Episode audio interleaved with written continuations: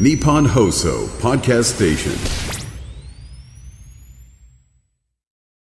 今週は医師で医療ジャーナリストの森田豊さんをお迎えして冬の健康対策について伺っております今朝は冷え症についてですまずはですね、はい冷えやすい人の原因というのをまとめてみました。ん一番多い原因は、はい熱を作る筋肉が少ない。あまあ、運動不足の方ですよね。で第二に、はい。皮下脂肪が多い。おお皮下脂肪が多いと、はい。一度冷えると温まりにくいとされているんですね。あそうなんですか。なんかね皮下脂肪が多いとなんかあったかいのが持続しそうなイメージがあるけどまあそうじゃないんですね。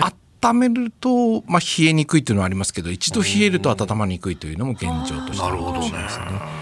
あと3番目に緊張しやすい人、おお交感神経が高ぶりますから、はい血管が収縮しやすいということで特に男性に多いと。でも確かに緊張するとなんか指先がすごく冷たくなりますね。この原因がこうやって羅列されてるってことは逆やりゃいいってことそうですね。筋肉皮下脂肪緊張ですから筋肉を鍛えて皮下脂肪を少なくして緊張せずにリラックスすることで冷え症は解消されると考えられますよね。あとまあ体を締め付ける衣類などを避けてそして血流を良くすることも大切です。これあの体温めるっていうところで例えばそのカイロを貼ってですよ。あの冷え対策みたいなことってのは効果あるんですか？はい、あの最近やはり体に回路を貼るというのが注目されていますよね。で貼る場所がやはり問題なんでお太い血管が通っている場所を意識すると効率的に温まると考えられています。貼るといい場所がありまして、はい。まずは全身を効率よく温める首。首なんですね。首には頸動脈とか頸静脈という太い血管がありますので、はい。まあ、ここに回路を貼ることはとてもいいですね。あと首にはですね大椎というツボがあるんですね。ツボ。どの辺ですか、あの首を前に倒した時に、はい。首と背中の間に浮き出る骨の部分ですね。なんかありますね。背中のとこ。ろえそうですね。ここの部分を温めることによって全身が温まってそして首とか肩のこりを、まあ、改善するんではないかと考えられているんですね。続いて回路を貼るといいと思われるのがお腹。ですね。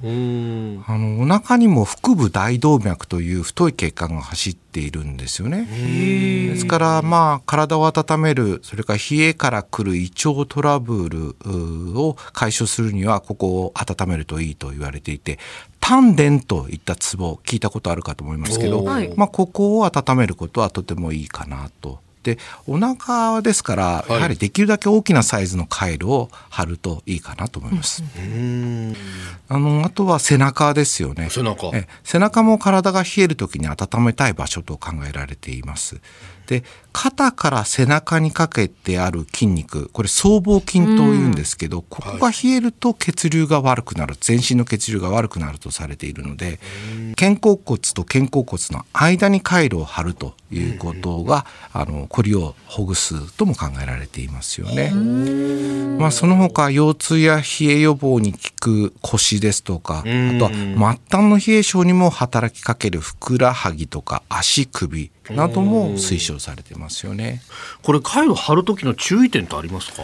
やはりあの就寝中に使用しないということがよく言われますよね。あの寝る時に冷えているということで回路を貼ってそのまま寝てしまうと、まあ、長時間同じ場所に回路を当てることになりますから、低温やけどのリスクが高まってしまいますんで、まあ、注意が必要かなというふうに思いますね。あとは原則直接肌に貼らないということかなと思います。んまあ、回路の種類によっては直接肌に貼るようなタイプもありますから、はいまあ、それはよく薬剤師さんとも相談するんでしょうけど、温まりすぎると低温やけどの原因になります。だから衣類の上から貼り付けたりとかあるいはハンカチに包んで当てたりとか、まあ、そういった工夫も必要かなと思います。